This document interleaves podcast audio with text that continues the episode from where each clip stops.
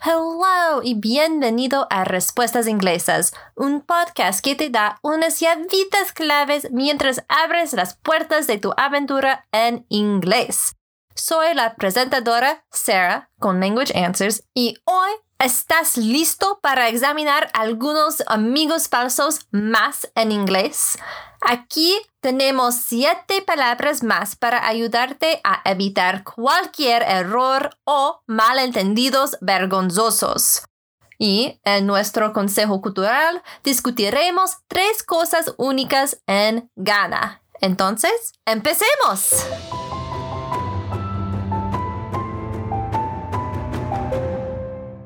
Entonces, vamos a hablar sobre siete más amigos falsos ingleses.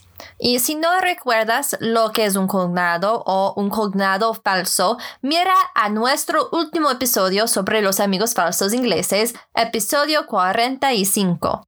Si los recuerdas, entonces vamos directamente a estas siete palabras nuevas. La palabra primera es assist. Assist. A-S-S-I-S-T. Y esa palabra no se trata de asistir a un evento, como se puede suponer, sino de ayudar a alguien. Por ejemplo, ayudé a la anciana a sentarse en su silla. I assisted the old woman into her chair. Ayudé a la anciana a sentarse en su silla.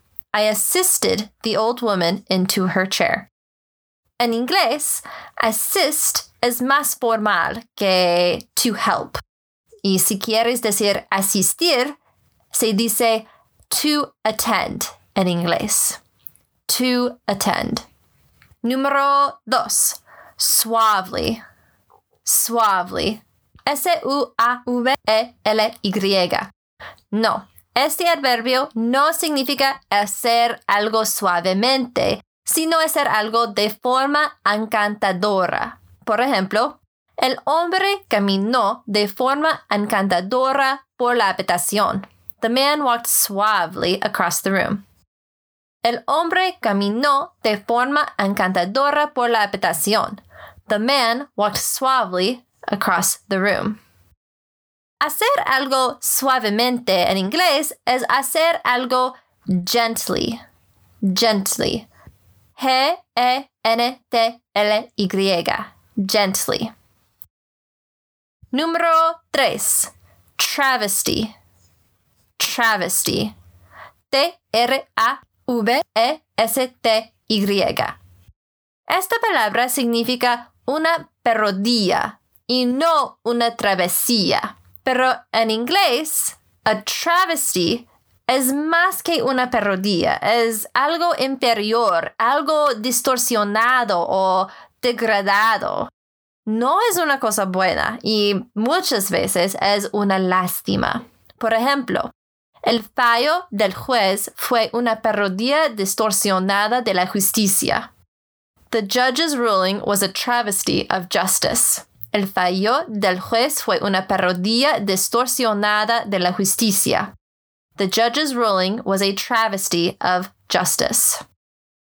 Hablar de que algo es una travesía, dirías a journey en inglés. A journey. J-O-U-R-N-E-Y. A journey. Número 4. Delight. Delight. D-E-L-I-G-H-T. Delight. Esta palabra no es el equivalente de un delito, sino un placer o un deleite. Por ejemplo, tu hija es un placer. Your daughter is a delight. Tu hija es un placer. Your daughter is a delight. Y si quisieras decir que algo es un delito, usarías crime en inglés. Crime. Número 5 constipated. Constipated. C-O-N-S-T-I-P-A-T-E-D. Constipated. No, este no es un constipado. Ten cuidado. En realidad es un adjetivo para estreñido o estreñida. Por ejemplo, Llevé a mi gata al veterinario porque estaba estreñida. I took my cat to the vet because she was constipated. Llevé a mi gata al veterinario porque estaba estreñida. I took my cat to the vet because she was constipated. Si quieres decirle a alguien que tienes un constipado, usas el frase I have a cold. I have a cold. Un resfriado. Cold. Número 6. Bizarre. Bizarre. B-I-Z-A-R-R-E. Bizarre. Este adjetivo significa extraño o extraña o aún estrambótico, estrampótica.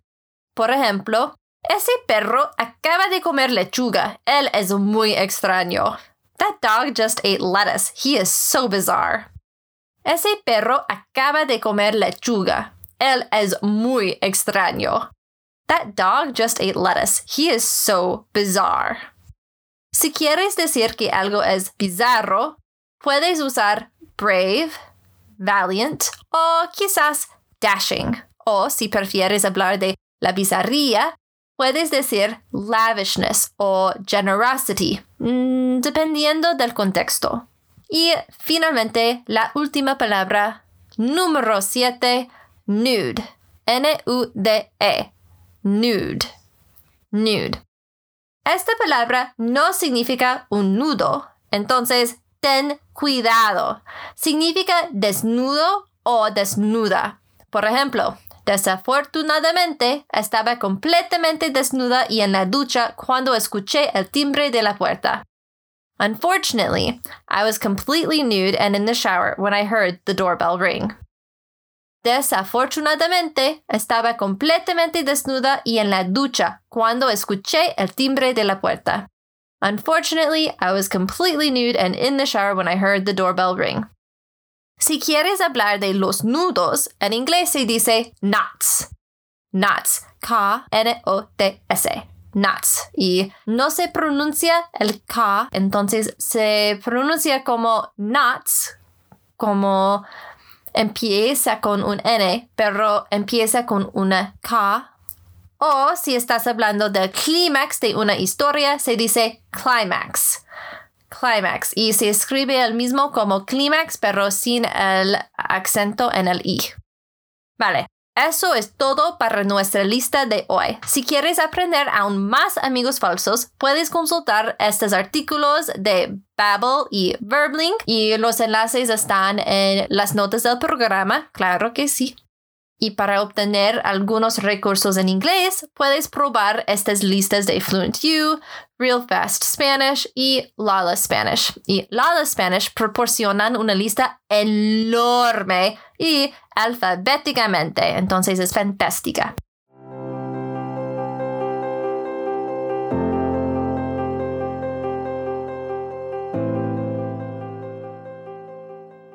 So, our cultural tip for Ghana today is the last one we'll have, and we are focusing on unique traditions. Now, Ghana has a lot of unique and interesting traditions and festivals, but today we'll focus on just three of them. So, the first one is Homoo. And let me just say right off the bat, I apologize because I am definitely going to butcher how you say these things. I have tried to listen and hear how it's pronounced correctly, but I just have no idea how to pronounce some of those sounds that I heard. So please bear with me. Anyways, Homoo, in May, the Ga people of Ghana begin celebrating a very important festival, Homoo.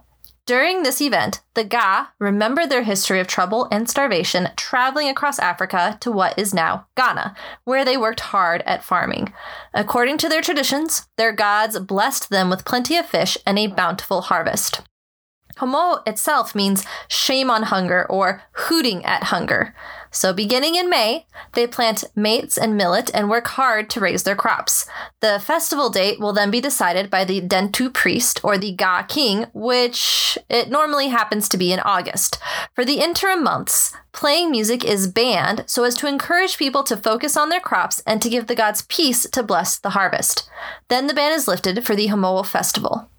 Now, people celebrate by cooking palm nut soup and poi, a special dish made of specially prepared mates and palm oil. If you want to see how it's made, as well as see parts of the celebration, check out the link in the show notes to the video Let's Talk Food.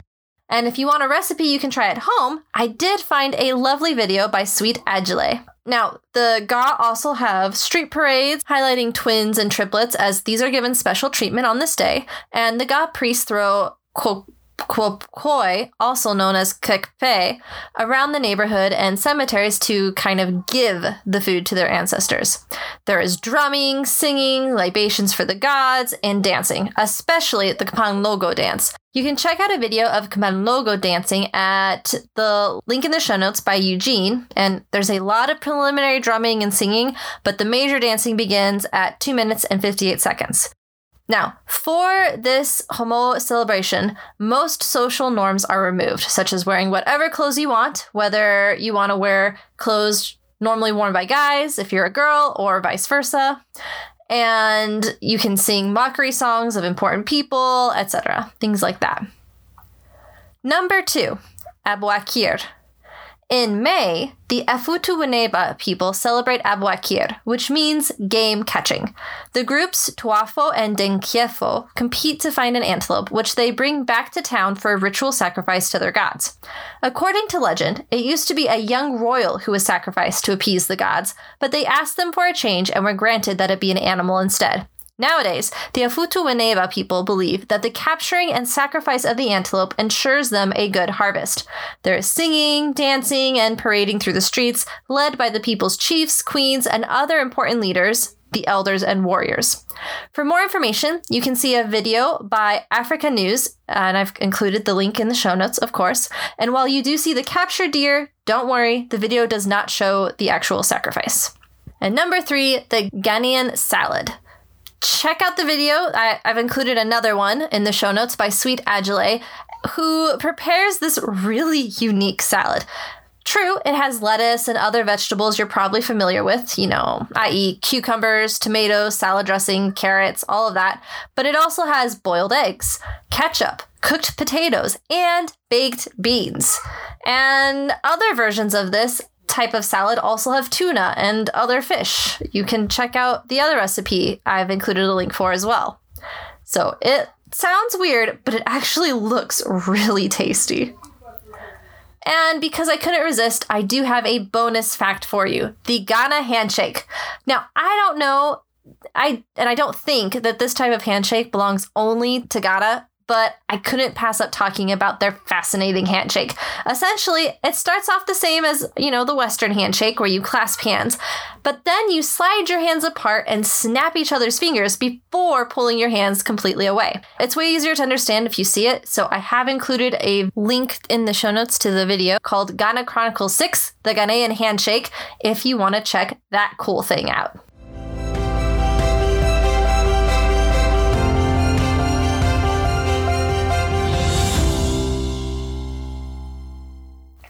Vale, eso es todo por hoy. Muchísimas gracias por escuchar y no olvides consultar las notas del podcast para los enlaces de los recursos utilizados para este episodio. Y si prefieres leer una transcripción aproximada del episodio de hoy, puedes visitar el blog de este episodio.